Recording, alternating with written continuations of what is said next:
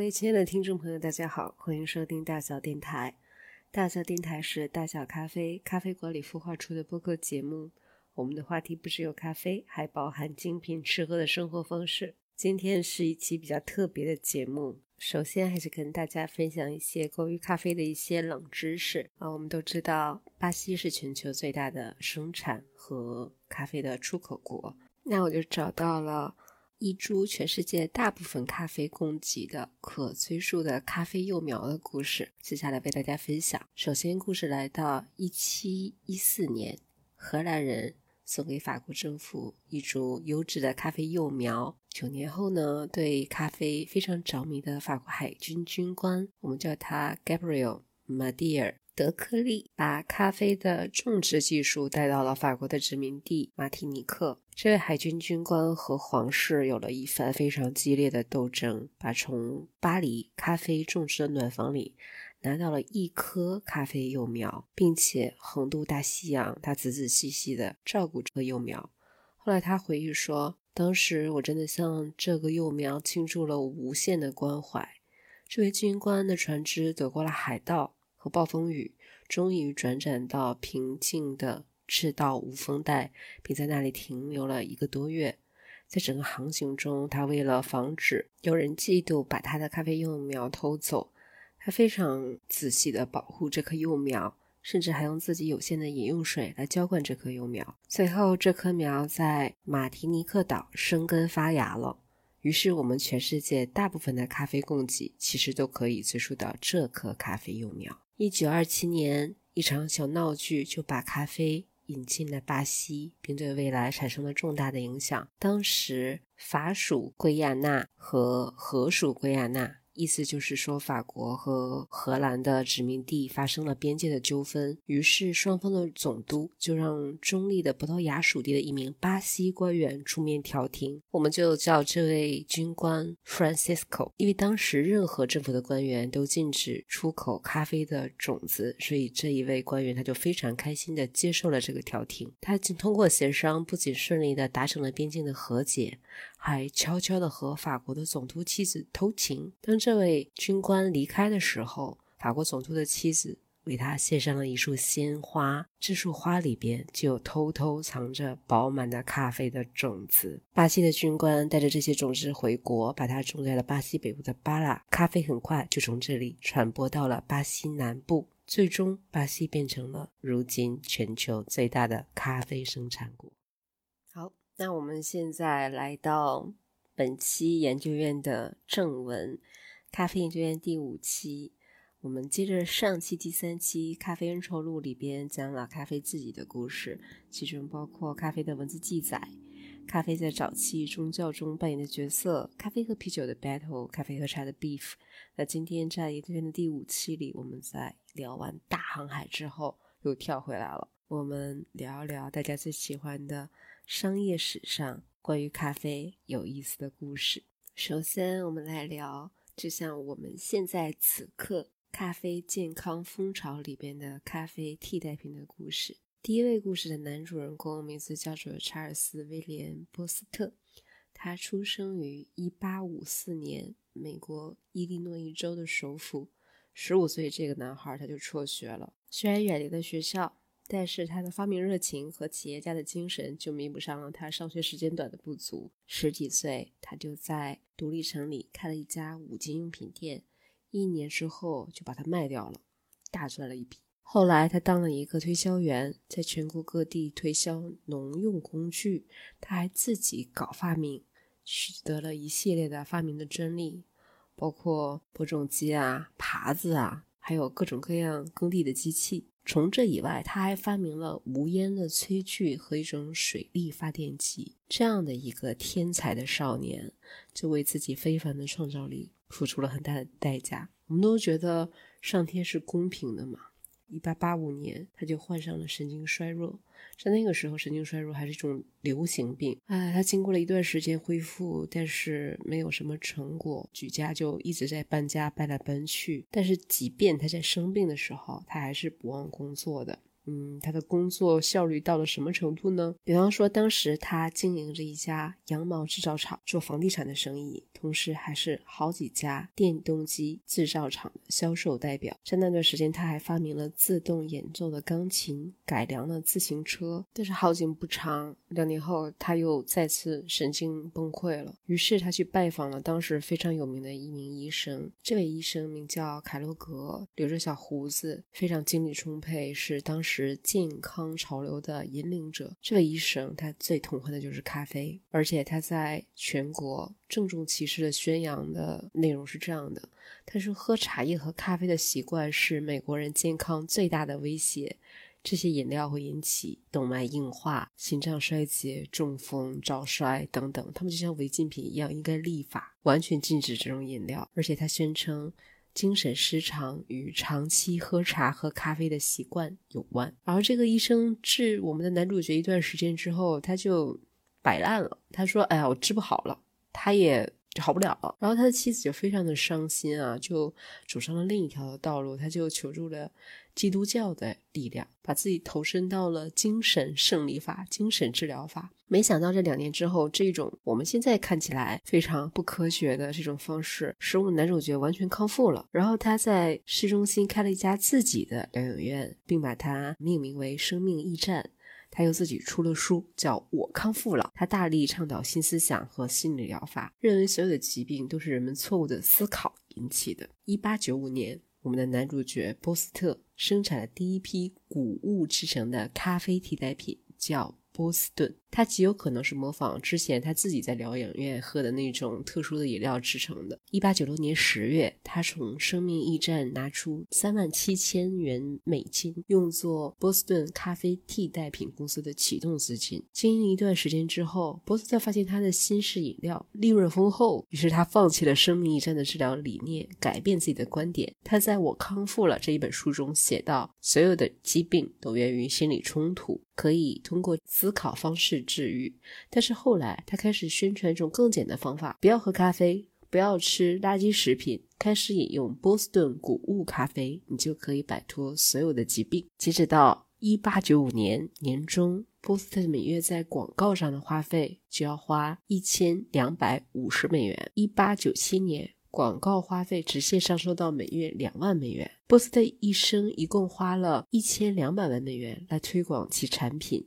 其中百分之七十用于当地报纸上登广告，剩下的用于在全国发行的杂志上刊登广告。我们的男主角一直深信，巨额的广告花费非常值得。它可以扩大市场的需求，促成大规模的生产销售。虽然广告支出很大，但也间接扩大了产量。这样一来，生产规模就会增大，成本就会降低。波斯特认为，直接利用广告吸引顾客，比依赖销售人员尽心尽力的说服客人，或者是通过批发商囤积和采购要有效的多。他认为，这种拉动式的广告。就会创造一种需求，让顾客自己觉得需要他的产品，主动去购买。波斯特一直强调，他的广告一定要用简洁的词语、贴近生活的例子，以及消费者所用的语言。其中最有名的一句广告是这样的：“你的咖啡不合口味，那就来喝波士顿谷物咖啡吧。”这句广告语让所有的咖啡商都非常的崩溃，但是它确实促进促进了波士顿饮料的销售。波士顿还会给每一条广告都附加一个标签：“万事皆有因。”虽然没人知道这句话到底是个什么意思，但是它却和当时的流行文化很莫名的找到了契合点，成为了流行语。一八九七年五月，波士顿咖啡大卖，这主要归功于它吓人的广告策略，因为它一直在给人家描述一种喝咖啡之后烦躁绝望的画面，驱散人们对咖啡因的依赖。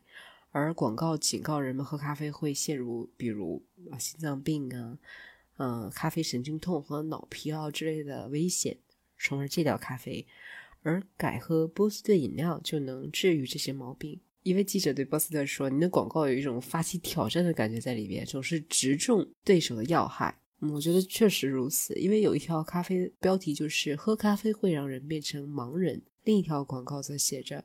每三个喝咖啡的人中，就一定有一个患上了不同程度的疾病。咖啡中含有毒性的咖啡因、可卡因、吗啡、尼古丁。还有一条广告特写了咖啡从杯中流出的过程，同时打出警示词说：“咖啡滴可以穿石，小心你的胃已经被穿了孔。试试离开咖啡十天，来尝尝波士顿谷物咖啡吧。”他这个广告策略就是直接的恐吓消费者。其中一条广告说：“你的黄褐斑就是长期喝咖啡造成的。”你有没有发现，咖啡会降低工作效率，消磨你的精力，玷污你纯正的血统，让你沦为 血统不那么纯正的人？除了恐吓以外，他还讨好消费者，勾起他们的自我意识。他针对头脑清醒的有识之士，专门策划了一条广告，告诉他们放弃。损害神经系统的咖啡，改喝波斯顿，他们可以做得更好。波斯顿是一种科学的治疗法，可以修复大脑、重构大脑受损的神经组织。咖啡不是营养的食物，而是强力的毒药。他宣称，如果长期饮用咖啡，迟早有一天，哪怕你是最强健的男女，你体内与神经系统相连的胃肠。心脏、肾脏、神经、大脑以及其他器官都会受损。波士顿堪称第一位号称自己的产品是专利药物来吸引顾客的人。他夸大波士顿饮料的保健功效，虚张声势制造恐慌，还散布伪科学和谣言来扩大市场。实际上，一八八六年可口可乐上市的时候，就以大脑补药为噱头来做宣传，大获成功。我们觉得波斯特恐怕是从可口可乐的营销广告中受了启发，而且这个人注定是咖啡史上最重要的人物。波斯特发现他的饮料销售有一定的季节性，通常啊，冬季是旺季，于是他就在一八九八年发明了适用于全年饮用的提子坚果谷物。号称这是全世界最科学营养的食物。波斯顿的销售额继续膨胀，一九零零年达到了，我看这是多少？四十二万五千一百九十六美元，其中一半是净利润。一九零八年，波士顿全年的销售超过一百五十万美元。那时，它的产品中 top 的产品是提子坚果谷物饮料和。波士顿吐司玉米片，然后接下来更有意思的来了，因为每盒波士顿饮料的售价是二十五美分，这样看起来零售商的利润就很少，只有一美元。但是由于波斯顿的广告效果非常好，需求量很大，所以零售商别无选择，只能批发波士顿饮料来卖。这样一来，竞争就不可避免，一时之间就出现了很多很多公司，以相当低的价格打起了价格战。提供类似的咖啡替代品。波士顿应对了这些竞争者带来的挑战，专门发明了一种新的饮料，叫僧侣专用饮品，每袋仅售五美分，并且在竞争对手已经得手的城市里大加宣传。后来，僧侣专用饮品打败了所有的竞争品牌。波斯顿接下来怎么做呢？就是把这个僧侣专用饮品又从市场上撤出了，因为它不赚钱。然后波斯特就。非常得意的笑称：“跟风模仿的人已经彻底被我摧毁了。这是有史以来最彻底的一次屠杀。”狡猾的波斯特回收了他的这个僧侣专用饮品之后，重新包装，然后作为波斯顿重新投入市场销售。这的确是合法的，毕竟这两种产品其实完全一样，它只是换了一个名字。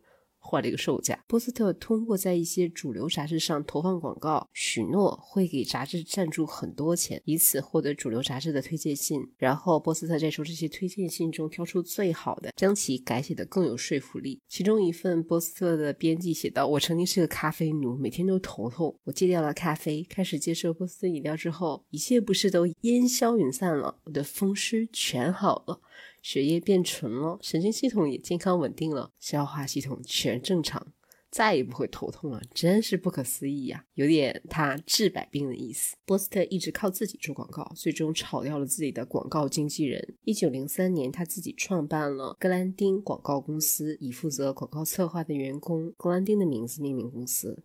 格兰丁广告公司其实只有波斯顿一家公司作为客户。没多久，波斯特又收购了当地的一家报纸，用来宣传自己各种离奇古怪的想法，同时也为他所有的产品免费做广告。而咖啡广告商在这场战役之中就显得非常的弱。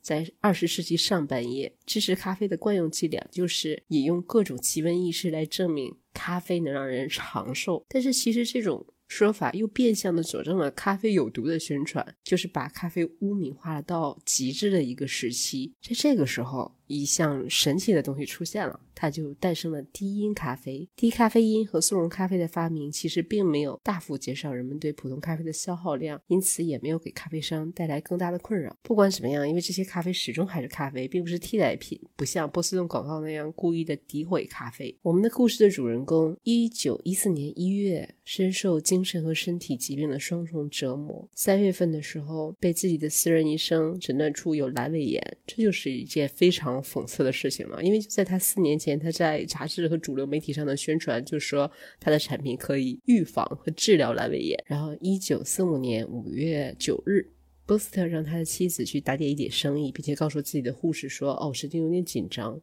但是头脑非常清楚。”可是我控制不了自己的精神和情绪。接下来，这位百万富翁、健康专家、五十九岁的我们的主人公 Charles William 波斯特赶走了自己的护士，拿起一把猎枪放进自己的嘴里，扣下了扳机，结束了自己的生命。他的女儿啊，我们就叫她。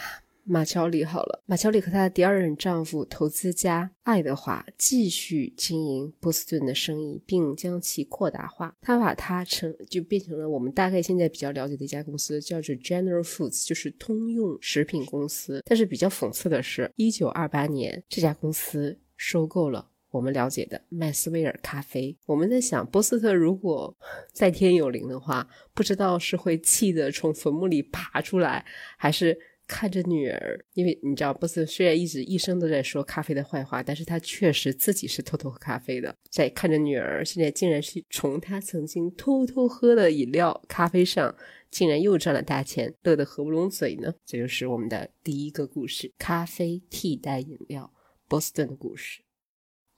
好啊，那现在我们开始来讲第二个故事。麦斯威尔的创始人，我们叫他 Joy Osley Cheek。接下来我们就叫他 Chick 好了。一八七三年，Chick 大学毕业之后。他前往田纳西首府纳什维尔开创自己的事业。当时，Chick 受雇于当地一家杂货批发公司，成为了一名旅行推销员。他回到自己的家乡肯塔基州，开拓新的市场。推销的方式呢，基本就是骑着马，逐家挨家挨户的杂货店去上门推销。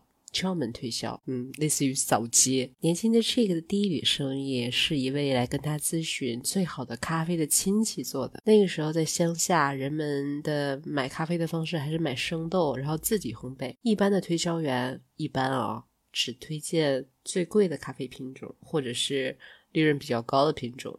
根本不管他卖出的咖啡相比其他咖啡有什么优点。有一天晚上，Chick 他在母亲的灶台上突然灵光一闪，烘焙起了自己推销的每一种咖啡，然后进行品尝。他非常惊讶的发现啊，其中他这些所有的咖啡品种里边有一种比较便宜的。格外可口。第二天，他就回到杂货店解释，然后向杂货店的老板们推荐这一种比较便宜的咖啡，并且解释为什么要推荐这种便宜的。Chick 经过反复的品尝所有的咖啡，发现有些品种粘度比较高，有些味道比较可口，有些酸度比较高。于是他把不同的咖啡混合起来。找到一种口感最好的混合咖啡，然后很久很久时间过去了之后，在这个几乎与世隔绝的山谷里，人们都非常非常喜欢这位上门推销的推销员，旅行推销员。一八七四年，Chick 结了婚，后来生下了八个儿子和一个女儿。到了一八八四年，那就是十年后。这个一家搬到 Nashville，这位成功的推销员成了公司的合伙人，公司更名为 Chick 和韦伯公司。Chick 认识了英国咖啡的中间商 Roger Smith，并和他成为了朋友。史密斯在巴西经营咖啡种植园。据说他用鼻子一闻未经烘焙的咖啡豆，就能很轻松地分辨出哪些是哥伦比亚豆，哪些是墨西哥豆，还是巴西豆。然后，Chick 和史密斯一起用这三个国家的咖啡豆作为混合咖啡。他们是用比较便宜的巴西咖啡豆做底，然后用其他两种比较温和的咖啡豆调和口味和酸度。一八九二年，Chick。认为自己发现了最完美的混搭咖啡，于是他就和麦斯威尔酒店，请注意，叫 Maxwell House 的这家酒店的食品采购员负责人洽谈生意。麦斯威尔酒店是当地非常有名望的一家酒店。Chick 说服这位采购经理。说免费试用二十磅咖啡。没几天呢。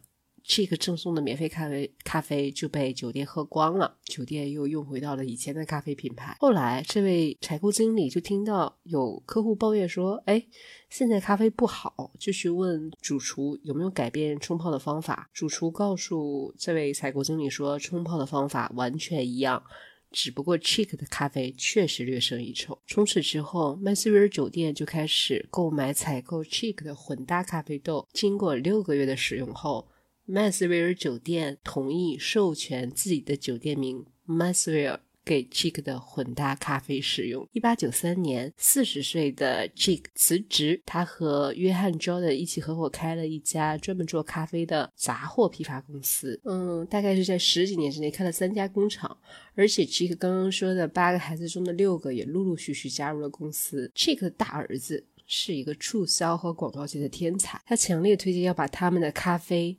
和社会公认的城市的标志性的地标结合起来推广。一九零七年起，他设计的咖啡广告用了大幅的留白，画上各种有品位的插图。其中一幅广告就写了一杯咖啡上飘荡的热气，文字标注高品质咖啡。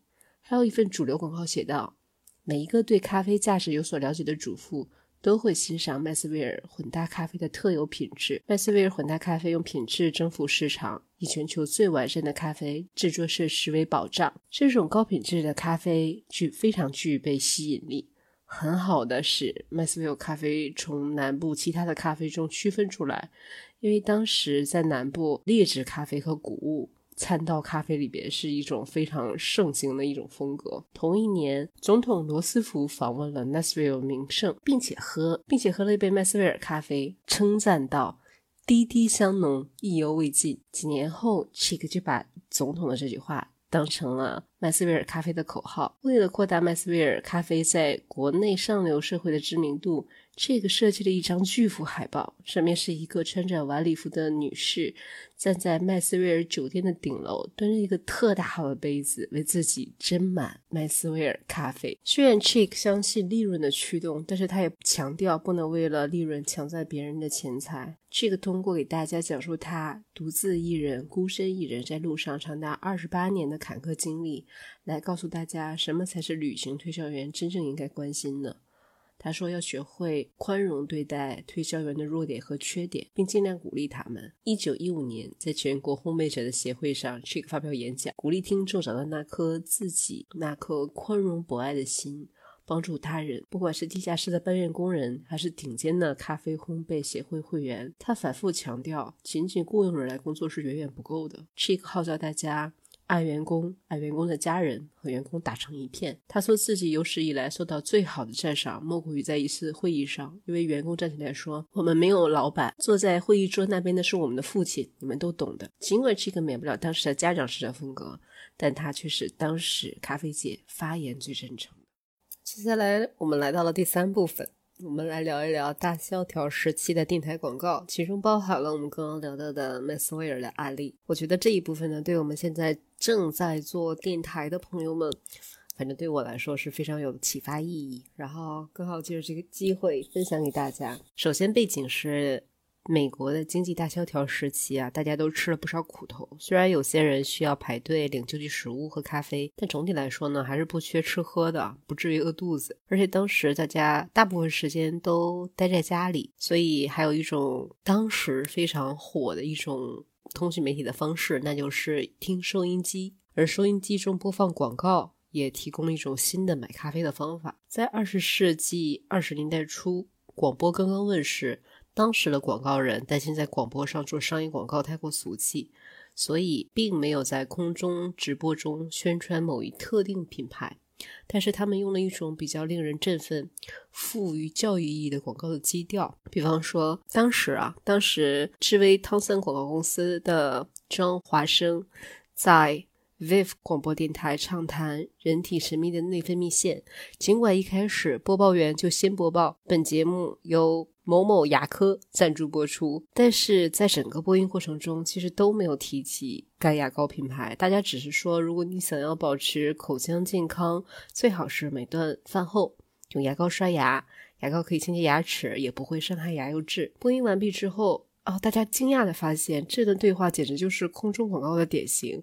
主讲人和主播不必提及产品和品牌名，就能产生很好的广告效应。嗯，于是广告人就变得越来越进取了。一九二四年，越来越多的商业广告赞助的节目就越来越多，然后就会出现了日常时光、幸运节拍、学乐团、箭牌评论、宝石茶时光以及麦斯威尔时光等等。西部的咖啡品牌也加入了这个行列，但是美国广播电视历史学家嗯做过这样的判断：广播中初期的广告简洁、谨慎，措辞尤其合适。那就说的是这一部分的时光。到了一九二九年的话，一切都变了，然后大家因为发现它非常的有效，就投入了更多的广广播广告。是七年前的十倍。一九三二年十月，广告人去见了通用食品公司的经理们，对他们实话实说：“说啊，你们的麦斯威尔售价有点贵，口味呢也不那么香醇，需要采用一种更加吸引人的戏剧性的广告方法。”同时，他还建议麦斯威尔改进咖啡配方，少用普通的巴西豆，多用高海拔的淡味咖啡豆，并将零售价降低五美分。除此之外，再把广告预算减少两百万美元，降到一百一十万美元。并全部投放在广播上，这当然是一场豪赌了。麦斯威尔的销售额必须要增长百分之二十，才能在当年达到收支平衡。但是无论如何，母公司已经无计可施了，愿意进行各种尝试。所以呢，当月底，本顿和鲍尔斯广告公司的三三个好搭档就在电台制作了一档节目，叫做《麦斯威尔剧场传》，每周播出一集，成本是六千五百美元，创下当时的广告记录。迅速引起轰动，在一九三三年初，这位广广播剧就荣登全美广播收听节目的排行榜榜首，一直持续了两年的时间。在当年的一月一号节目上，主播向观众宣布麦斯威尔咖啡每袋降价五美分，并且改进了配方。之后的不到两个月，销售额就增长了百分之七十。当年年底，麦斯威尔咖啡的销售额增加了百分之八十五。所以在这些主创的奇思妙想之下，我们可以看到广播剧有几点创新。首先，他邀请观众亲临现场，剧中配上倒咖啡和摇晃咖啡杯的声音，以及品尝咖啡的称赞声，将麦斯威尔咖啡给人的愉悦感融入到剧本之中，并且抛弃了彻底抛弃了原来传统的独立广告商业广告的方式。邀请了很多著名的明星客串，并且品尝麦斯威尔咖啡。剧场传大获成功，然后主创又乘胜追击，又做了两部新的广播剧。到了一九三四年，他的三个广广播剧排名都在整个排行榜的前四名。然后主创们就借剧场传的知名度，推出以剧中人物的主角作为特写广告，将进一步将广播带给人们的。幻觉，现实化，意思就是说，你曾经是在声音中的一个 IP，让大家可视。一九三五年，麦斯威尔广告又出新招，把当年播出的广播剧做成连环画的小插图送给客户。那以上是第三部分，我们听声音的广告投放。接下来，在一九。二九年经济大萧条以前，其实电视机就已经问世了，只不过是当时的图像不够稳定，商用可行性很低。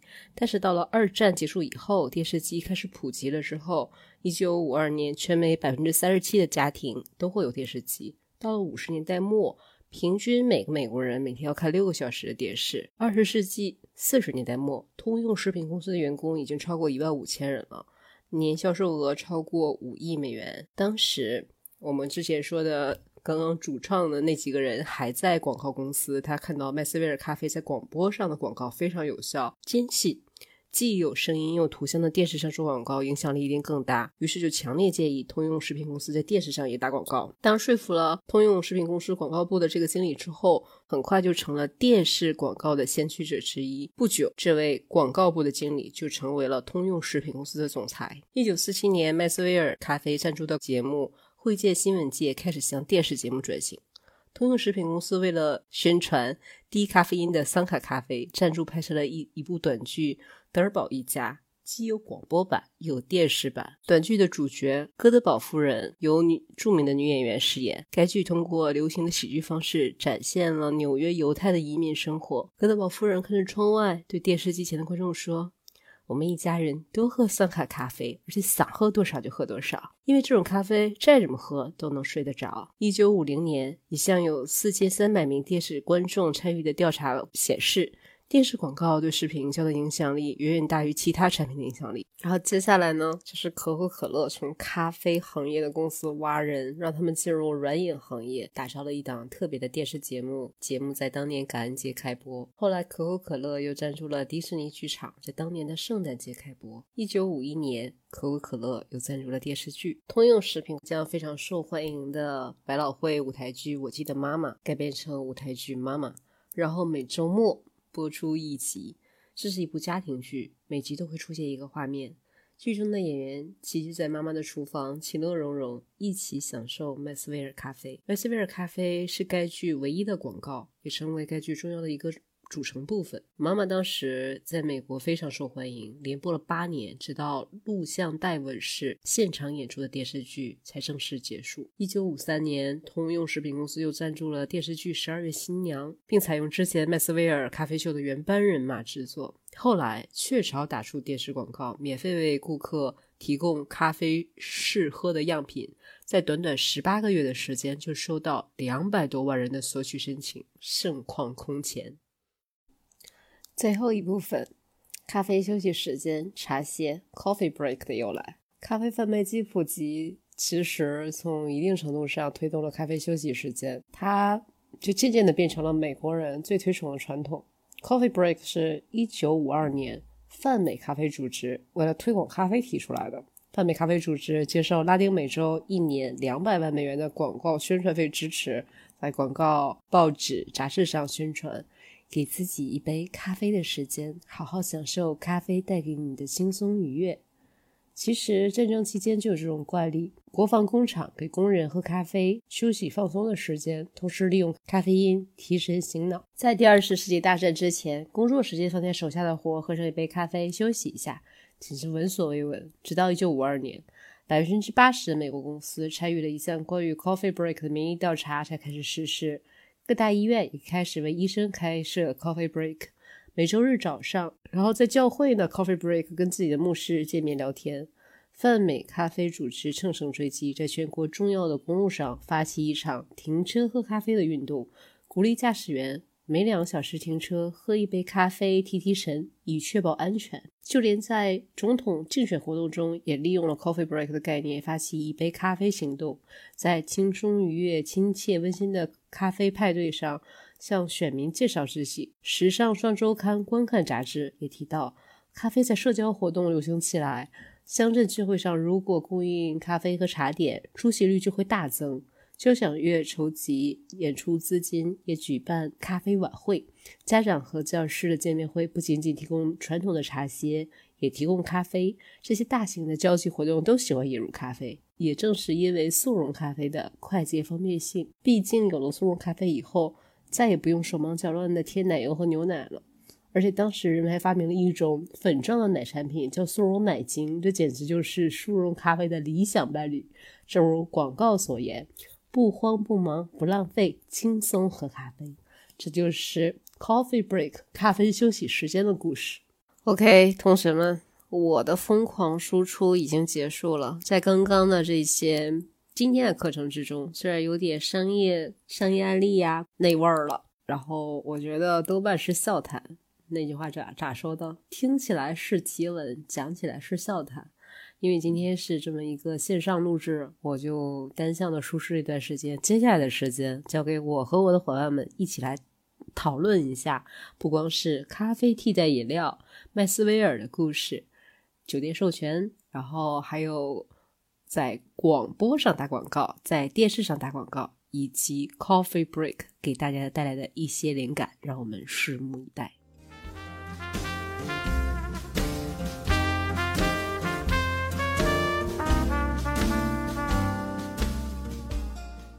现在我们进入讨论环节，先给大家交代一下，因为我们今天是第一次尝试远程录制，而且我们是分了两个两个阶段录的，所以大家可能听到声音有点不一样，这里边请大家多多包涵。然后今天，因为我我们从来录制没有线上会议过，有一种 网友见面的感觉，所以，那我就直接 Q 大家了，嗯因为大家之前已经在就是听过了前面讲述的内容，想跟大家聊一聊各自的想法，那我就挨一个问了。好，好呀，前面讲了五个故事，简单跟大家说一下，再重新梳理一下，是这五个故事之中，除了前面那些有点八卦的小故事之外，包含了咖啡替代饮料的故事、麦斯威尔的故事、咖啡投放广播广告的故事和电视广告的故事，最后和 coffee break 的故事。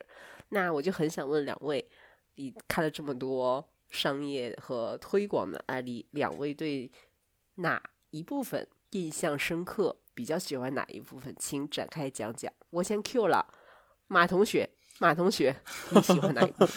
我觉得我特别喜欢这个电视广告，因为我大概纵观了一下这个这个这纵听了一下这个 上述上述的这个这个这个这个老李的这个这说的这个哈，因为我觉得他跟现在我啊，对我我觉得他现在跟现在的综艺其实也差不了多少嘛。对吧？就是可能就对他后期的那像像综艺差不了多少，就是某个什么饮品啊，又你又赞助了某档节目啊，就像之前特别严重的一个是为了给你的偶像打 call，然后他们要喝那个什么什么什么什么乳来着，那种牛奶，前阵子不还出事儿了吗？就是说因为浪费太严重是吧？其实我觉得跟那个很像。这个这个，我觉得，而且它这个是一个最有效的一个营销状态，因为它会怎么说呢？因为大家看电视或者看综艺都很多嘛，就像中国那会儿，当时好记星啊、贝贝佳呀卖的都特别多，也是一样的。当然，我觉得这俩好好像可能还是不太一样的，因为电视购物的起源可能也就近一百年，它是比较新兴的那么一个购物方式。嗯哼，还有一个广告的一个传播效应，因为我觉得这是一个特别有效的一个方式，因为是很直观的一个方式。呃，不管是你怎么贬低这个饮料的不好啊，还是就比如说吧，咱们折回到国内这边有一些很好的一个做广告的一个例子吧。呃，咱们先说电视广告啊，我前阵子也是看那个 B 站里边有一个 UP 主叫爱吃饼的李大饼，他特别喜欢分析历史，然后他分析了一个中国电视购物消亡史。哦，就是你会看这些做电视购物的，到最后他们也都是在做综艺了，都是收购、哦直接收购一个台，然后甚至去做综艺。就像我们知道什么橡果国际呀、那些，嗯，还记得吗？对吧？你像贝贝前身都是佳，做电视广告的吗？，对，对，他最最早先就是一个做电视广，还有就是女性可能知道会比较多，可能男性也知道很多啊，就什么内衣广告、胸衣广告那种。挺美。哦就小时候，对啊，对对对对，看来古老师小时候没少看。对这个，其你就给我实他是下套吧。对我就这事儿等着你呢。你就比如说好巨星，还有贝贝佳，当时普遍性家长都会认为，哎，我有了这个好巨星，我的孩子可能学习就会变好。嗯，嗯可能我的孩子差就差在这点儿上了，所以电视广告投放是一个特别有效的一个传播方式，这是我个人这么觉得的。包括贝贝佳也是嘛，一看哎一下挺起来了，那是不是有了这个东西，我的孩子也会怎么样怎么样怎么样怎么样呢？呃，包括我之前也是自己亲身经历过的，就是那个之前朱一龙特别火的时候，嗯哼，呃，我的一个客人，当时我说你要水吗？他说我不喝水。我说为什么呢？因为他说朱一龙贷款了一个酸酸乳，我们家现在都是那个酸酸乳，所以我每天都要喝那个当水喝。就是我觉得哦这个的转化率会很强，对，它是跟着这个饭圈儿来走的。哎，我其实，在马助理在聊的过程中，我其实一直在回忆啊，就是回忆我们小的时候看到的那些关于咖啡的广告。就我嗯我好像印象比较深的，就除了麦斯威尔之外，还有雀巢嘛。那好像嗯我我记忆中的雀巢的在电视上面的投的一些广告，都是以这种送礼为主，而且都是雀巢加雀巢伴侣，就是产生互互相之间产生的一些小小的故事，好像。我不知道大家有没有什么印象？我在国内很少两大罐对，很少有能看到这个这这个那啥的广告。但是我印象最深的是什么广告？麦当劳的广告。哦，麦当劳。对，麦当劳他当时对，就不是就是麦当劳的普通鲜煮咖啡，他当时要推他的早餐嘛，哦，当时麦当劳就是给了一个特别。怎么说特别有爱的一个一个那么一个事儿吧，就是说咖啡我可以续杯。对，然后他当时我记着就拍了一个特别多的广告，好像是一个公关媒体人，当时一直在打电话，然后早餐也不喝，一直在喝咖啡。然后那然后他的同事突然就把他的空的咖啡杯拿走了，又给他倒了重新又给他倒了续了一杯，然后给他说说你要什么享受一杯咖啡的时光，再忙也要好好吃个早餐，多享受几杯咖啡怎么着的。当时是那么个广告，我觉得那是我印象里看到唯一一个咖啡的一个广告，跟咖啡有关的。对，我觉得还算是挺有效的吧。也就是从那会儿开始，我们才知道麦当劳早餐的咖啡是可以续杯的。对，就就我可能就要要咖啡就好了。我其实之前做一天，我其实之前小的时候看。可能我我印象中看过雀巢的广告会比较多一点，尤其是在过节的时候，就经常会在电视上面看到雀巢去投放广告，并且他他们在投放广告的时候，更多的我我还是真的是在电视广告上才明白，就是你要你不单要买一盒黑罐的咖啡，你还要配着一个白罐，然后一起买，并且他当时对，而且当时在去。做过节嘛，会去有这种礼包的形式，就是你买完黑罐、买完白罐之后，还能够送你一一一个一个马克杯，一个小小铁勺，在一个整个的那个礼盒的里面，而且就感觉好像每年过节的时候都得买那么一套，都得都得有那么一套，或者送礼的时候都得有那么一套，才能够显得稍微的体面一些，或者是稍微有面子一些送礼。对，所以就这个是真的是印象还比较深刻的。真的，我我对电视广，我觉得电视广告是一个特别有效的一个传播营销方式吧。你就比如说，谷老师特别喜欢的这个百事可乐，我最起初知道百事可乐的，还研究这个呢。对，就百事可乐，我最开始知道百事可乐原因，当时是因为有一个广告，好像是什么什么什么小甜甜那些布莱尼啊，他们当时在一个斗兽场里那个拍的那个广告，就 We Will Rock You 的那个，然后还有就是周杰伦的那个那叫什么龙泉。那个 MV，对，当时在点播台也放过。呃，双截棍吧，还是龙卷风啊？龙泉，这那首歌叫龙泉。哦，龙泉，龙泉，我知道。当时那个 MV 是特地为那个百事可乐制制作的。对，对，他包括发出那个波也是。对，百事可乐在宣传的时候，对，这大明星还都是挺那什么的。对，然后包括他也像这个我们上述提到这个，他也会赞助一些节目，就比如说之前在。呃，我忘了它是北京哪台了，然后但是它现在叫什么文艺台，它之前都是有编号的。它赞助了一款一一档那个音乐节目，叫百事可乐风云榜。百事风云榜，对，就冠名了，对吧？当时还是柳岩给他主持的呢，我记得，如果没猜错的话，是柳岩刚做主持人的时候。嗯，然后后来就换成什么蒙牛酸酸乳了，音乐风云榜。就是我觉得也是从那会儿开始，我才见到很多品牌去。冠名去赞助这些这个电视这些节目，就比如说前阵子什么念慈姑脱口秀啊，什么乱七八糟的。对，我觉得这个是一个特别有效的一个传播方式。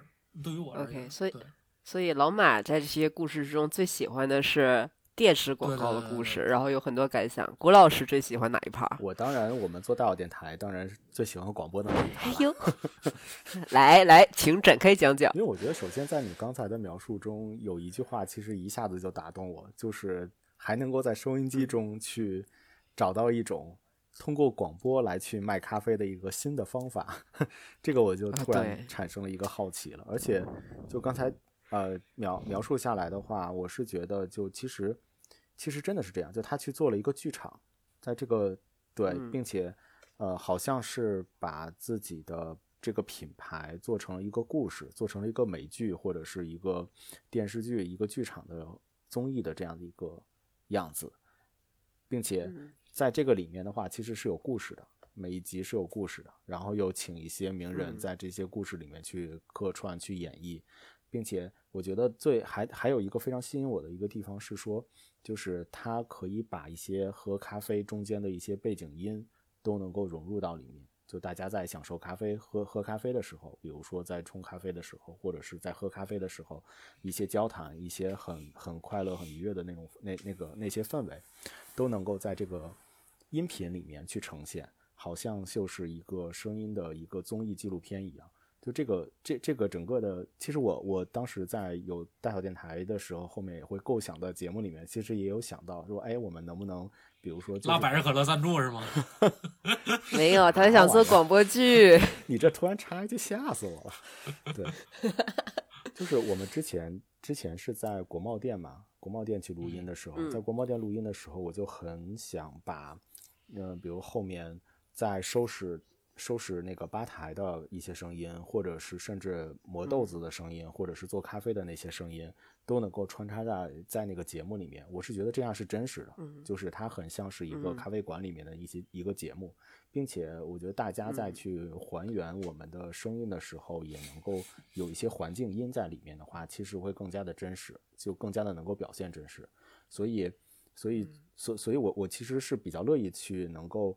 有一些这样的一些环境的元素在里面，并且我觉得就是，呃，这这支广告就是麦就是麦瑟尔的这个广告，它比较突出的点是在于，就是它做成了一个故事，并且它又有非常非常多的一些明星能够能够助阵在这个节目里面，这个这个就是我们 大电台没有办法。就还需要还需要有你你没想到好实际啊！这我们这明明是一档节目，特别像我们开周开周会，你知道吗？说以后我们接下来 OKR 应该怎么写，应该怎么发展？就是做一个广播剧，KR 做几期，怎么做？笑死我了！对，我觉得。然后我跟郭老师交流一下，我看。看我想的对不对啊？就是因为我当时看到这一部分的时候，因为我可能是有一些从品牌的角度出发了，因为整个这个故事的背景是在经济萧条的这个时代，对吧？因为一开始大家都是用比较传统的。方式，比方说在报刊纸媒上做广告，就是说白了就是一笔硬硬的广告费，然后写的都是那些插画呀、广告语之类的。嗯，然后在本身经济没有那么好，品牌可能也没有那么多预算的时候，而且他们有一个收支平衡和销量的压力的时候，又没有那么多的推广推广费，他们就会结合大家都。都待在家里，然后都听收音机的这么一个现实的一个情况，选择在广播上投放广告，而且它的性价比比较高，这是一百年前的事 情。我当时看，就是听完这个故事之后，我想说啊，怎么说呢？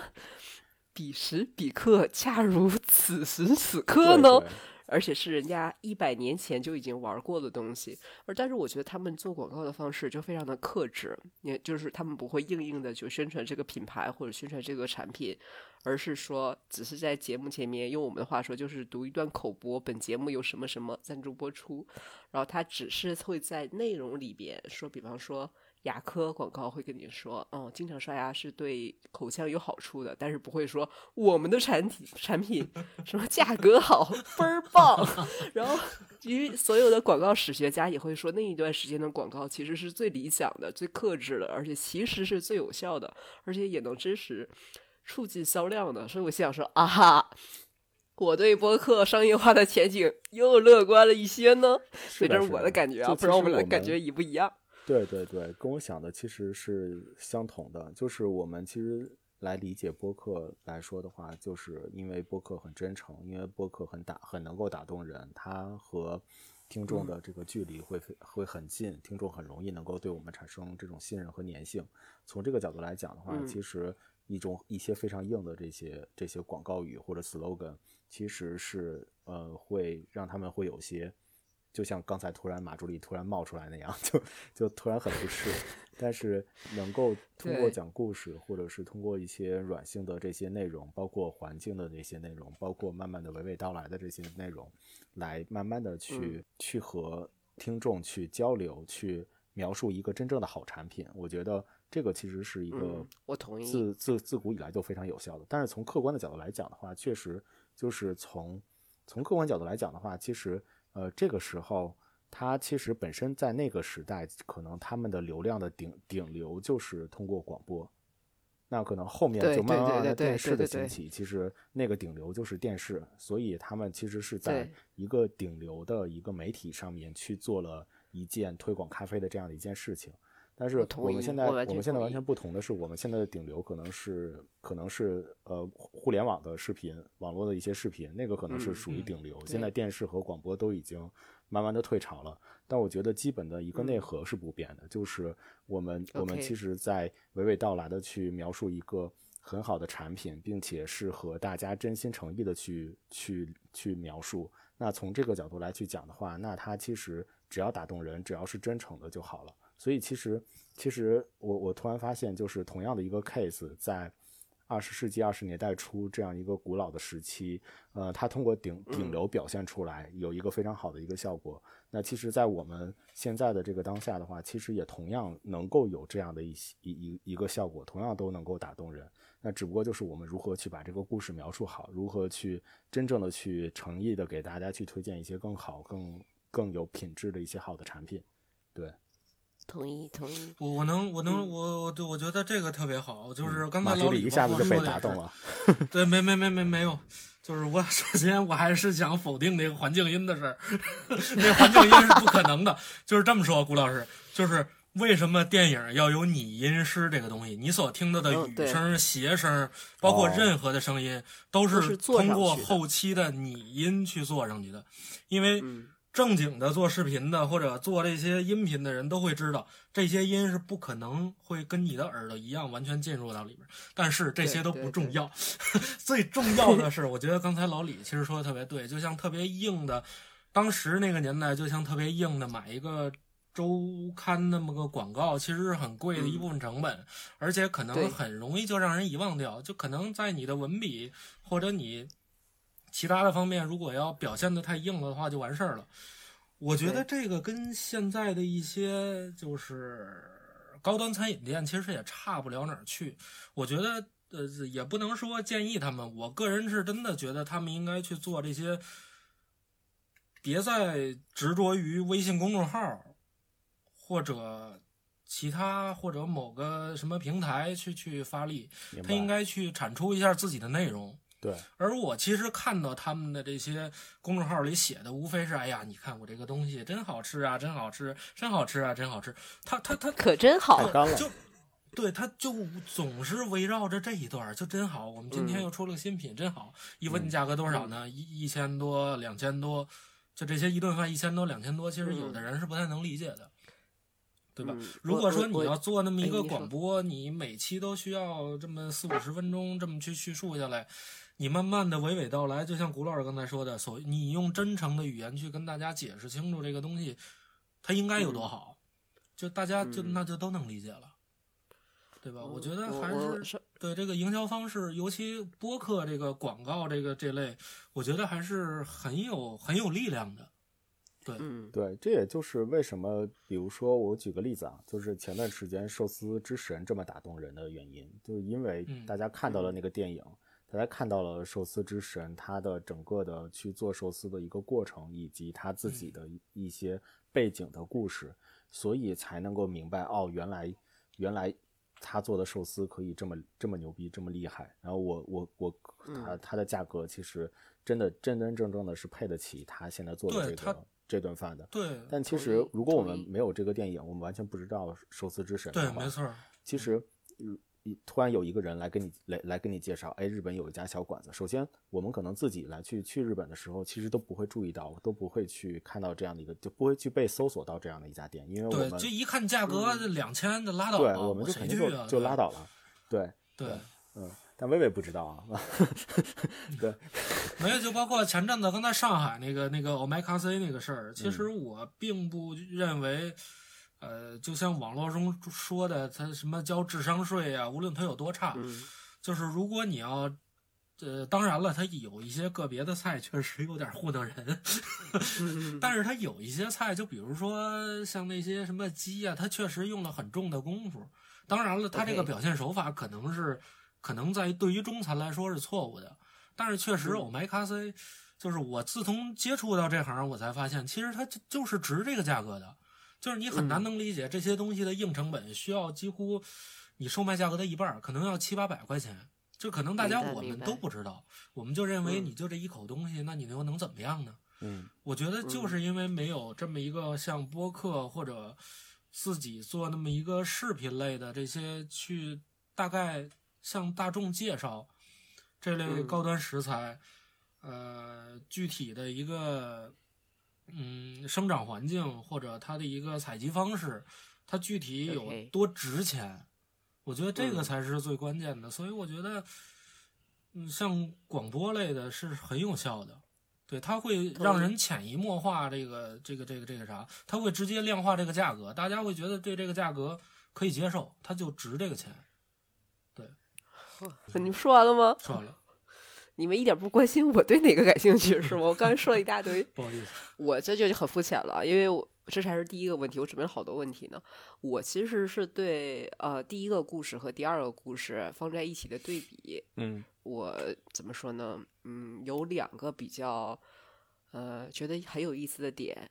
第一个啊是这样的，就是从纯商业的角度上看，比方说我们现在从呃这家公司值不值钱、赚不赚钱的角度上看这家公司的话，比方说后来变成 General Foods 收购了麦斯威尔，那肯定是母公司比较厉害，对不对？但是当我们，然后我们平时看商业报告都是这样的，可能把一大堆报表拉出来看它的财务数据，然后顶多顶多就会微观到去看它的运营啊，它的店怎么样啊，或者是它的产品怎么样。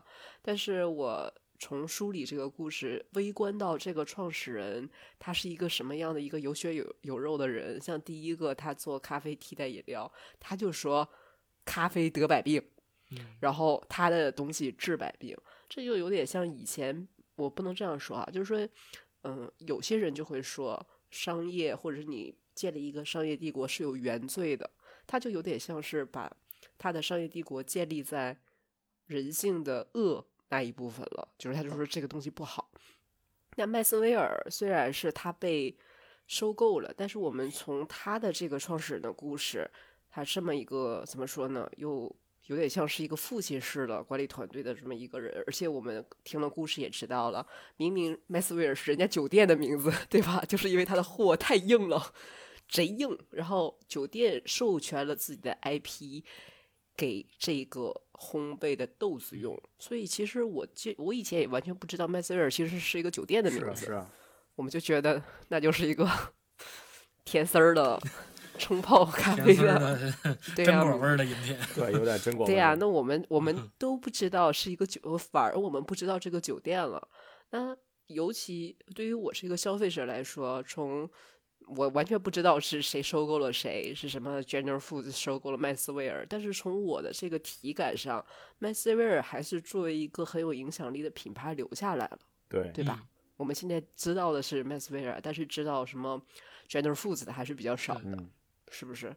所以我就觉得啊，这就是有两个感觉。第一个就是说，从宏观上看一家公司，和从微观上看创始人和每一个人的故事和他的经历对他的商业决策造成的影响，这是一个非常微妙的这么一件事情。那第二个，我就是觉得，嗯，就是我反正我做做做生意的人，我就觉得好像有一些对商业的评价标准。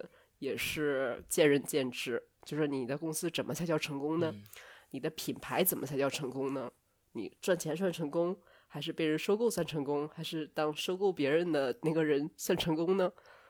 啊，说人家得百病的人，最后可是自己得了，他说自己的产品可以治了病哦，然后最后最后吞猎枪自杀了，对，吧？所以这个品牌被人进驻，我觉得也算是一个非常了不起的一件事情了。对呀、所以我觉得对于我来说印象非常深的，或者是我把它拿出来讲的，就是这样一个对比，你就会觉得非常的唏嘘，而且觉得非常的有意思。完全不同的两个人，一个是天才发明的天才少年，一个是勤勤恳恳的好心推销员，然后最后他们都是建立了非常酷的商业帝国，但是好像它的根基是不一样的对，这是我的体会。很棒，很棒。对，然后我要开始问第二个问题了。我聊这么长时间，这第一个问题。好，我们从那个咖啡替代饮料的这个第一个故事开始问啊，好呀，就是因为当时这个替代饮料谷物饮料，它的营销的策略就是完全打击咖啡市场，就说咖啡是有害的，嗯对健康有有害的，咖啡得百病，咖啡会让你神经衰弱。请问，请问，现在因为我们现在也在健康风潮里嘛，对吧？所有的食品都渐渐的健康化了，大家都会说啊、零糖啊、零卡呀、都会往这方面去走。嗯请问大家作为消费者的体感，觉得这一股健康的风潮对现在的咖啡市场有影响吗？或者是有没有有点像是那个时代的咖啡替代饮料出现在冲击咖啡整个市场呢？请作答。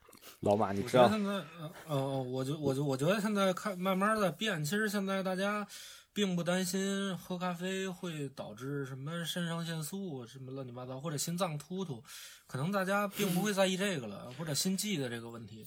可能大家我觉得现在大家正在拿咖啡当一个日常性饮料，日常性代替水的那么一个饮品来说。因为有一当然了，有一部分人还是会在意这个健康，但是他们所谓的健康是指我晚上究竟睡得着觉睡不着觉。其实这哦并不是一个致命性的一个健康。就比如说我喝多了会嗯死，因为这个谣言已经破了。因为大家也知道，就是如果你要嗯咖啡因的这些确实有致死率，因为咖啡因越高，你这个虫子都不爱吃，所以抗抗病率它也高，抗虫嗯抗虫会也高。但是呢，呃，大家现在都特别理智，就是说抛开剂量谈这个毒性，就等于耍流氓嘛。大家都知道这事儿，对吧？特别有道理。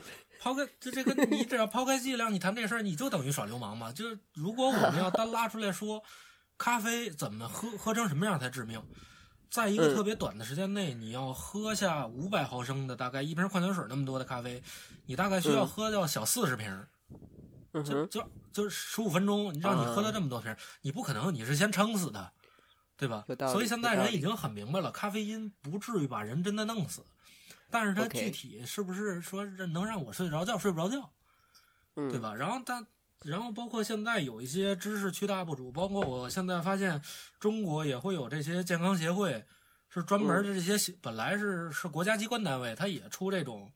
呃，这个在 B 站出账号，然后去给大家去扫这些盲，对，嗯。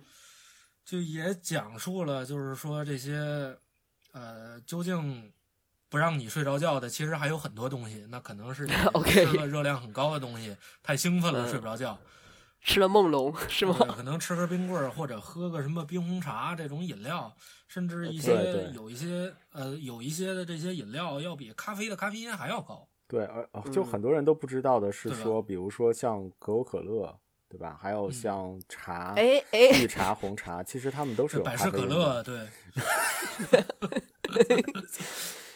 对，还有其实我们本身去嗯。喝茶，就本身喝的茶，像大红嗯袍啊，那一些那些，就是本身去喝的这些茶的话，其实它里面都会也有也会有咖啡因原。对茶，包括大家对于茶，对，就比如说像可可豆里边也有可可碱嘛，它也是跟咖啡因是一个作用的，作用于腺苷嗯受体上。腺苷受体只要一封闭之后，那你就会犯困，然后包括有精神啊怎么样的。当然了，嗯我们到最后了解到它的一些生物的一些变化。当时就像我说的，咖啡因与腺苷受体去结合，其实我们大概嗯看了一下，导致你睡不着觉的，很有可能是你心理问题。嗯，并不是你的生理，因为按理说喝咖啡之后，你应该，你应该会犯困。嗯你睡五到十分钟之后起来，那会儿你是最精神的。，OK，这是从科学角度上来讲，咖啡因的作用。嗯对，是的就所以说，对，所以说这个就很奇妙的一个事儿嘛。所以我觉得还是正在一个转型的一个阶段。对，你知道我在我在看到这个问题的时候，我第一个想到了侃老板的一段吐 吐槽的视频，就是那个没有腹肌的那个视频，哦不要这样，不要这样。那太离谱了，那个。那个歌太离谱了。但是我我可能那个歌说了说了太多，我只举一个小小的例子，就是他是觉得咖啡的油脂像脂肪一样，就好像喝了之后能够长脂肪一样，太逗了。其实，所以所以所以，其实从我我我是我倒是觉得健康的这个风潮对咖啡市场它其实并不是一个冲击，它其实是一个促进，就像是咖啡不是有三波浪嘛，就是从速溶到那个呃星巴克的这种。这这种咖那个就是嗯。普遍的这种咖啡，一直到现在的一个精品咖嗯。啡，其实它对于健康来说的话，都是一个逐步的去去升级的这样的一个过程，所以它其实不是一个冲击，它其实是一个就是逐渐的让我们健康化的一个从从咖啡的三波上这个角度嗯。来讲的话，其实是一个逐渐健康化的这样一个过程，以及说。其实刚才马助理讲的就是多多少少对于咖啡这个东西到底是好是坏，其实呃，就是各个专家都有自己的一些解读，都有说好的，大家现在都有基本认知了，对，对对对，嗯，但是你你说一天喝五六十杯的巴尔扎克，写《人间喜剧》那哥们儿就是也有也有对吧？然后也有喝嗯喝一喝几口就心里突突的这些人，其实也有，所以这种 这种事情真的是因人而异。但总归来讲的话，就是它本身就是一个新鲜的果子，如果我们能够喝到新鲜的嗯咖啡。这个其实对于我们来讲的话，就是本身是对健康来说的话，就是没有问题的。所以对，所所以其实我我觉得不是冲击了，就真的是我们我们其实现在在做咖啡新鲜或者咖啡健康的这样的一个升级。就现在大部分的嗯地方都能够提供新鲜烘煮的这种咖啡，甭管说它的豆子的品质怎么样，那起码从新鲜烘焙。然后现煮什么现磨的这种角度来去出发的话，其实是一个非常好的一个跃进了。OK，那我又跟着一个小问题，这个是得问那个马助理了，因为当时是因为在把咖啡污名化的时候，才产生了低因咖啡。你的体感，嗯、在店里边喝低因咖啡的人多吗？就是有提出这个需求的人多？说实话是越来越少了，可能一天现在碰不着一个了。OK，好，那我 get 了。嗯然后我们马上进展到下一个问题，这也是比较 personal 问题了，我哦很好奇，就是因为在整个 整个就是故事之中啊，这个麦斯威尔的这个创始人，他的个性和他的人格魅力比较特别。对吧？他是一个很家长式的，包括他的员工会说：“哦，这不是我们的老板，这是我们的父亲。”然后他一直都是用我们，哦，我我可以用一个比较土的话形容，就是真的是以德服人。嗯他就是一直在给自己的所有的这些嗯、呃成员机会，对吧？然后我是很想很好奇问两位，就是这种家长式的以德服人的管理方式，就假设嗯，你怎么看这件事情？是你喜欢这样的老板吗？还是如果假设你有团队的那一天，你也希望自己是这样的人？请作答。Personal 哦 question，、，我觉得这个事儿我可以先说，我觉得这个我可以用特别简短的一句话说这个事儿，嗯因为之前我的一个朋友，呃，之前也是负责一个咖啡的一个代运营吧，他就是直接负责运营了对，然后他可嗯能老板也不过问他的一些事儿，他就直接管了。嗯他当时跟我说过一句话，就是他说，呃，就比如说我的手下的人，他就应该会犯一些错误，他可能就会、嗯就应该犯一些蠢，但是你的领导要犯蠢，那是真的蠢。他他他会是会这么觉得，他说咖啡师也不是咖啡师吧，就可能基层员工他就应该犯一点蠢，嗯所以我觉得我更喜欢这种以德服人，能力又强，我也特别喜欢跟着这种人一起去工作。不过老板也会犯错啊，都是人。但是老板犯错，你别 这就是当了领导的人说的话。先说一点啊，我觉得大小咖啡这点做的特别好，有个别现嗯在咖啡馆还是没有做到，就是在洗碗机，呃，什么洗碗机，在那个那个水池那儿安个小厨宝，但是很多人、嗯。很多老板就不做这事儿啊，哦，嗯。就是让你用凉水洗，让用凉水洗怎么了？对，我觉得嗯这，我觉得这个事儿就是不蠢。这个老板是个明白人，因为他站在这个角度上看这个问题了。因为我见过，我也见过很多老板，我说您这应该安个小珠宝，然后他是跟我这么说，那你那你戴个手套洗不得了吗？嗯，对吧？那我会觉得你就是一傻傻 boy，我打死我也不会跟着你干。傻 boy。对，这对于我来说，我是特别喜欢这种人，就是嗯当然，你大错误你可以犯嘛，无所谓嘛。就比如说你这个活动做的不怎么样，那无所谓；这个新品做的不怎么样，那也无所谓，这都很正常的事儿。因为你是无法满足市场需求的，嗯，对吧？至少你要在基本运营的情况下，你能让底下人都知道哦，他在为我着想，那我觉得那就很好啊，对吧？家长式的管理嘛，对吧 OK，嗯明白了。然后古老师，我觉得对于家长式的管理，就是以德服人这种方式来说的话，我还是比较认同的。嗯，而且我我我也可能会以这种样的一个处理方式来去来去做，但是，嗯，其实其实怎么讲，就是他可能会遇到一些迷茫的期间，就是迷茫期间是什么呢？就是你以为你自己是以德服人。就很很很像这个 title 一样，就是他是一个家长式的，就很多孩子可能会在叛逆期，他不理解家长，就会有这样的一个时期。你以为你为他好，你以为你为他好，你以为你在以德服人，但是实际上可能他自己会不理解，会有这样的一些问题，并且还有就是有些时候他会，嗯，就是你你你会比如说，比如说你会帮助。帮助他去承担一些压力，或者是你会帮助他去承受一些事情。然而，嗯，这些事情他不知道的，在他不知道的情况下，他其实是不理解你的。他其实是有些时候对于你的一些做法呀什么的，是不理解的。所以，其实家长是这个非常重要，就是他。就是就会很多有会有家长和孩子之间的这样的一些矛盾，在同样的一个管理方法上面来去呈现。明白。对，所以我觉得我还是挺佩服像麦瑟尔创始人这样的一个，还能够以这种方式来去以德服人，然后并且创立一个这么这么伟大的一个品牌。对我还是我还是很敬佩的。我蛮佩服他的。对对。我对我对这个品牌的印象，呃，真的是看了这个故事之后，一下就好起来了。以前还挺无感的，所以我就把这个问题单拎出来跟两位聊一聊。然后我现在马马上就进展到下一个问题，其实聊的已经挺干货的了，我甚至试图想要付费。然后下下一个下一个下一个问题就是，可能很多我们的就是播客朋友们也会很关心商业化的这个问题，因为刚刚我们聊了嘛，嗯，从品牌方的角度，品牌方推广有效的角度，然后在一百多年前。咖啡这个行业已经有了非常成功的案例，甚至已经有了非常鲜明的路径了。它也是广播。请问我们现在播客可以复制广播广告的这条路吗？就比方说我们刚刚说的这种很软广的形式、精心做内容的形式，有想象力做广播剧，而且就是用大家意想不到的，甚至是呈现一个新的中英化、呈现一个新的 IP 的形式去处理这个问题。大家觉得可以复制吗？我倒是觉得不是可不可以，就是已经在复已已经复制了，而且已经其实已经复制了，就是就就学的好好的是不？学学的很好了。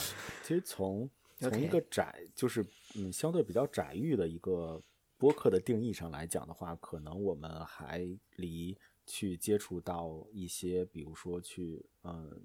那个剧本化或者综艺化的这种内容，其实好像离得会比较远。大家都觉得好像就几个人瞎聊天，这个就是播客了。但是，但是从整个声音的一个呃发展上来讲的话，其实它已经是已已经是。就是就是之前播客广告的这些这这样的一些形式的一个放大版，并且会做的更加的精良。比如说一些拟声啊，包括我可能会有一些有声书的内容、有声剧场的这些内容，其实都是大家都可以去去找兴趣听到的。呃，薇薇，你不是最近在听《三体》吗？《三体》对吧？就它其实就有一个非常好的一个例子嘛。可真好。对对对。哎，老马呢？我我觉得是可以的，但是需要个别老板们要有一点耐心。哦，对我我自己的感觉啊，首先现在听播客并不是一个大众化的一个行为，听播客的还是少数呃少数人，而且都是我们以前就聊过是同温层里的人。然后嗯，就是因为大家都是这种偏，我觉得都是内心比较干净，然后喜欢认认真真纯净的内容，所以。嗯，很多朋友提出播客商业化的难度是在于，好像它会伤害听众。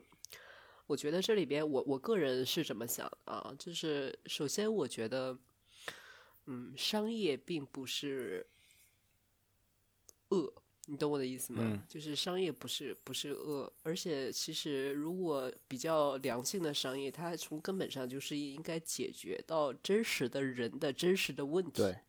而且应该提供实际的价值，有有可能当时怎么说呢？有可能以前的过往里面，大家会觉得商业就是很直给，好像是一种掠夺式的对人的一种，就是好像是那种把消费者推到自己的对立面了，就是我要把你兜里的钱放在我的兜里。对对对我我觉得这这这个特别对，就商我特别认同商业，但是嗯最近就是有有会出来一一部分顾客会这么说。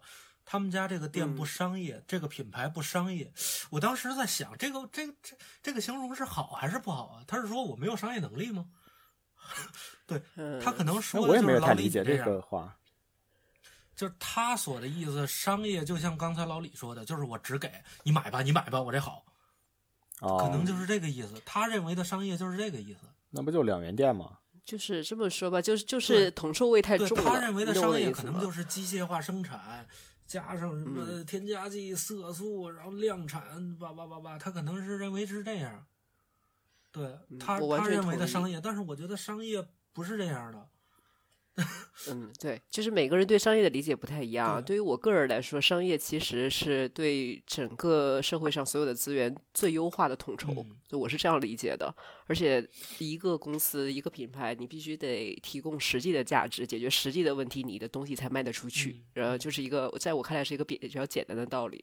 而且其实从我自己平时全职工作的感觉来看，其实每天都要面临的一个问题，都是你要如何跟你的消费者沟通。首先，你的消费者肯定不是站在你的对立面的，你一定要让大部分的人知道你在做些什么，你在为大家做些什么。对，这个特别重要所以这。是我的感觉。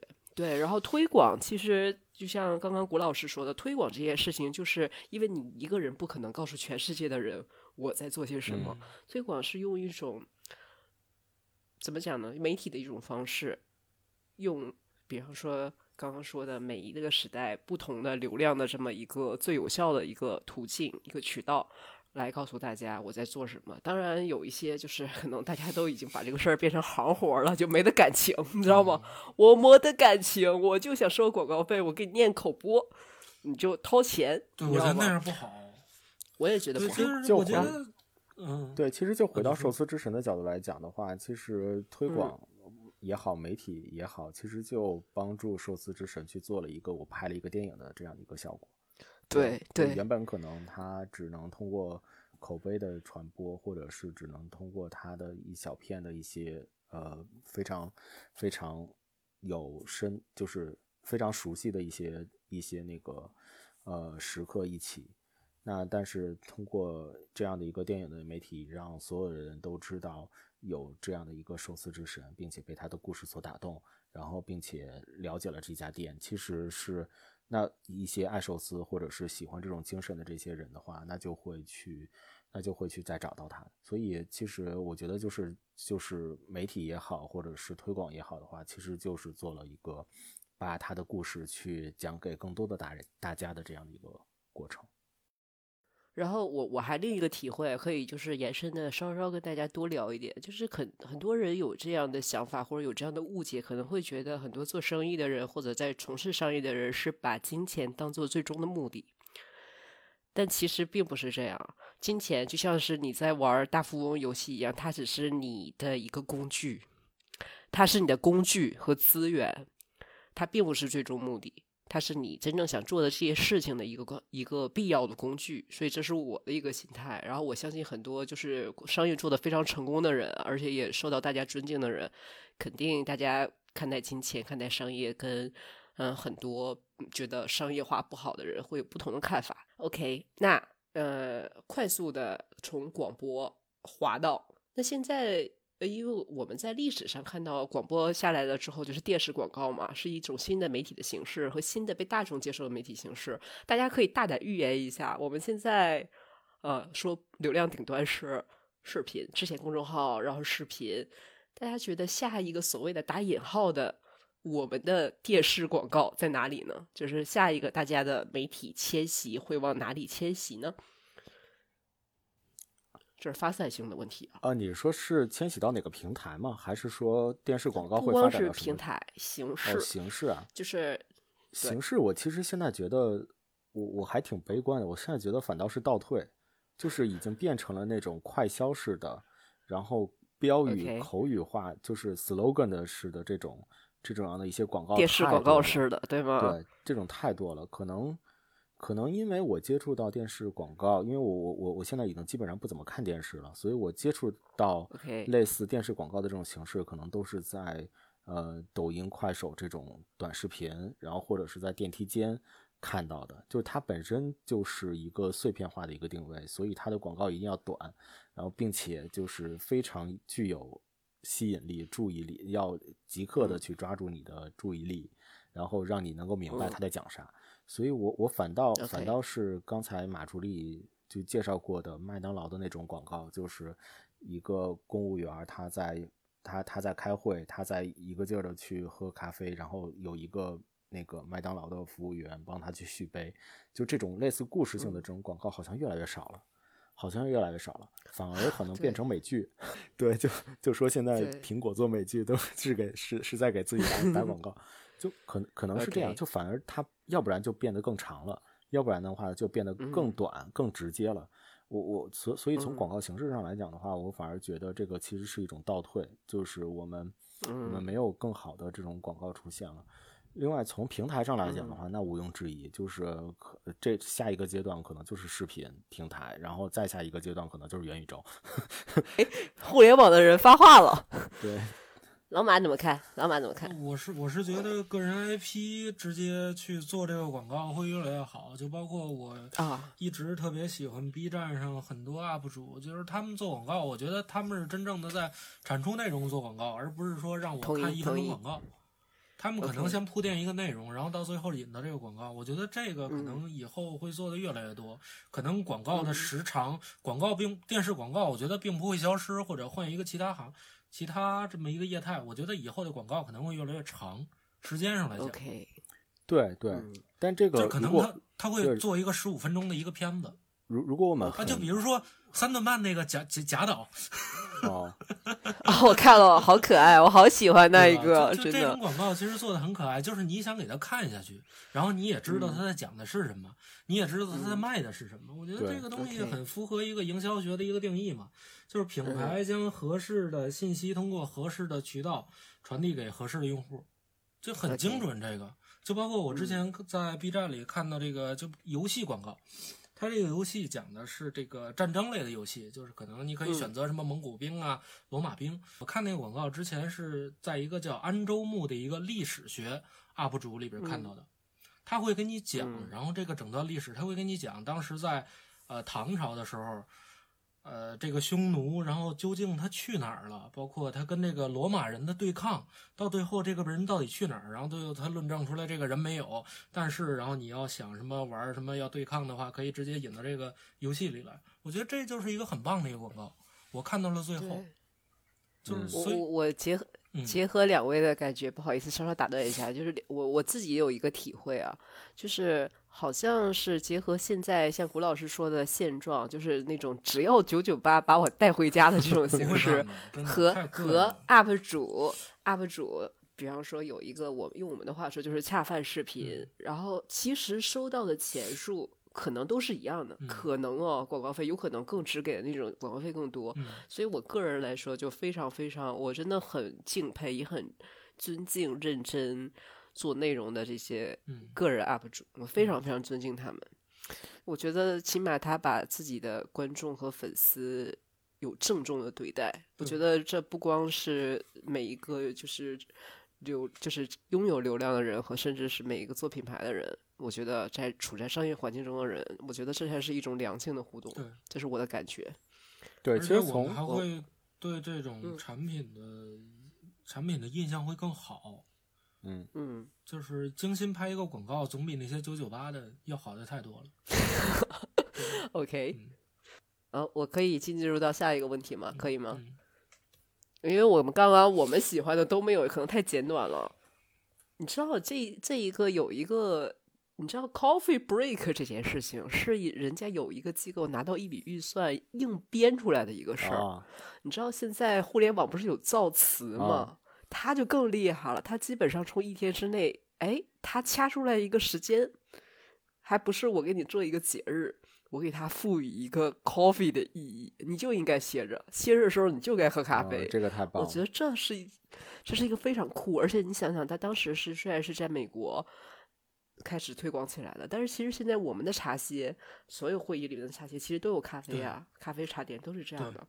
就是我现在很想知道，在我们现如今的这个时代啊，如果就比方说任何一个机构，不说我们了，我们现在如果拿到一笔预算，然后再去推广一个全国性的活动。不管是掐一段时间也好，掐一个节气也好，掐一个任何一个 define 任何一个东西也好，甚至是生活传统，大家觉得这件事情在现如今是可行的吗？是通过想象力就能解决的吗？还能这么玩吗？呃，我觉得不是单单的通过想象力来去解决的，它一定是可行的。只不过在这个可行的过程中，它其实是需要有非常。缜密的节奏的定义，以及非常专业的团队再去做这件事情。对，因为你刚刚讲讲了 coffee break 这个时候，其实我觉得上一代，嗯，就是在我们印象中，能够把一个时间去定义下来的，可能只有七点的新闻联播了。还还还有后边的天气预报。对，然后还有啥？呃，我不知道八点的八点的快乐大本营算吗？我不知道算不算是一个全国性的十一十一点的雪花，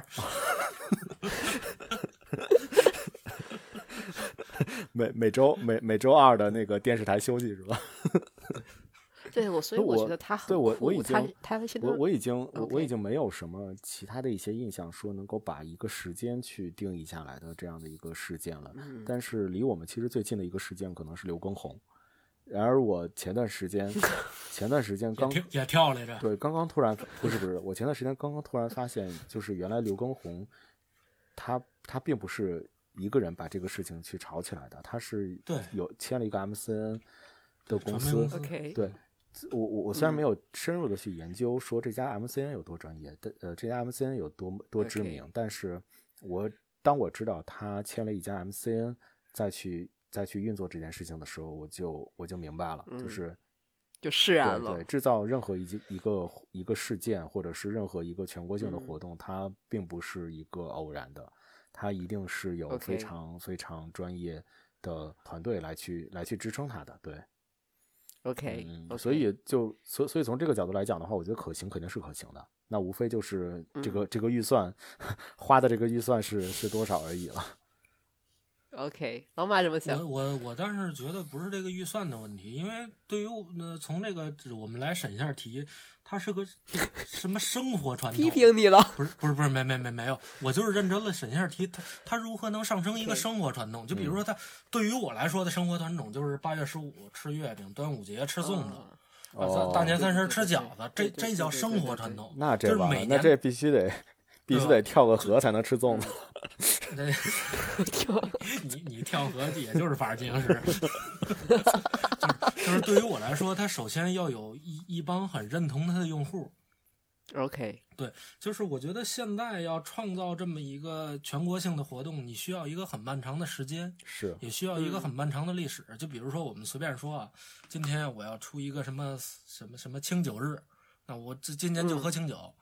那不不太可能，因为没没没太多人认。但是你看，每年都会有这个 LGBT 群体举办的一些活动，哦，同意，对吧？这个是有，因为有这么一部分群体啊，对吧？大家会认同这个事儿，所以这是我们的节日啊，它会有自我认同感，还有自我归属感，对。所以我觉得有意思。只只要是你能精准的触碰到这些用户，然后还有你在持续性的，只要你能。你能维持到很长时间，哪怕是五十年、八十年、一百年，那你这就是个传统啊，没问题的。对，OK，对，就是运运运营成本可能有点长。好，好，那那我就把两位的答案先放在这儿，我就。进展到今天，我估计时间也不短了。这个节目大概有一个多小一个半小时了。那最后一个问题是一个开放性的问题，就是我们本来写的是咖啡店主啊，就是假设你是咖啡店主或者是咖啡品牌店主，我们就把它稍稍延伸一下，你是精品吃喝圈里的品牌主。在现在这种比较低迷的市场环境之下，你会如何推广自己的品牌？请注意是新品牌。还不是那种已经长大的那种大哥哥大姐姐品牌，新品牌如何花小钱办大事儿？我先说，我觉得这个跟当时萧何建议刘邦这个建立帝国是一样的，就是广积粮，缓称王，就是先持先自己先做内容，然后之后再强大就好了，之后再一股脑儿的，不管你是做什么营销啊，叭叭叭就可以了。就是你先猥琐发育，对，吗不？要上来就是我见过现在太多什么米其林餐厅、黑珍珠餐厅，就是嗯上来就直接找一个专门给他做营销的团队，OK，就是做的真不怎么样。就是嗯包括现在我们市面上，就比如说啊，北京现在你们说有哪些米其林餐厅呢？就是你能叫得嗯出手的有十个吗？想不出来。对吧？不伤害任何人了，不说了。就就就我就我觉得，就是你很难做一个特别，就是我觉得还是就要厚积薄发，先嗯自己先慢慢做内容，先把产品做好，然后其次再做内容。我觉得不要嗯。着急，不要上来先玩命的做推广，因为到最后、嗯你到最后你的运营压力上来之后也是很很吃力的，OK，我是这么觉得。好，吴老师，我在看到这个问题的时候，你看我的坐姿一下子就不一样了。你看大佬坐姿，我给大家解释一下。现在我们现在在那个视频会议上，各自有两个人在夏威夷的海滩上，吴老师在西伯利亚，但是他突然就枕上了后面的那个冰，他就是个大佬的坐姿截。屏下来，好给他当封面。对，大佬，大佬，你展开讲讲，你要怎么推广虽然 你的？虽然我这个坐姿一下子不一样了啊，但是我真的非常坦诚、非常诚恳的来说一下，回答一下这个问题。我觉得无论是市场，就是它它跟市场环境的影响其实比较的小。这无论是什么，其实做一个新的品牌都是一样的。从从我的角度来讲的话，就是即使市场再好，你兜里没钱，其实 不是也也也也是一样的情况吗？那 一分钱别老英雄汉。对对对，那你你要是去创立一个新的品牌，你只能从每一件小事开始去做起，好好的把你产把你的产品先打磨好，然后并且很好的去、嗯去先找到一部分你自己身边的人，先从你自己身边的人开始找到一部分对你这个产品感兴趣的人，对，对产生一些种子的用户，做一些 MVP，对吧？这个这个可能 以后我的产品课可以讲一下，这个是 我也不知道我有没有。行，就先先先找到找到一部分的用户，先小批量的去测试它是否可行，然后慢慢慢慢的再去再去做后面推广的一些事情。我觉得从小花小钱办大事的角度来讲的话，它的路径一定是先从这样的一些呃小小的一些成就或者是小小的一些努力开始的。所以无论市场嗯环境怎么样，它都是这样慢慢慢慢的一步一步的去，还是要踏踏实实的去走过来的。所以从从从现在的这个角度来讲的话，可能整个大的市场环境不不一样，但是我们依然能够看到一些温暖的故事。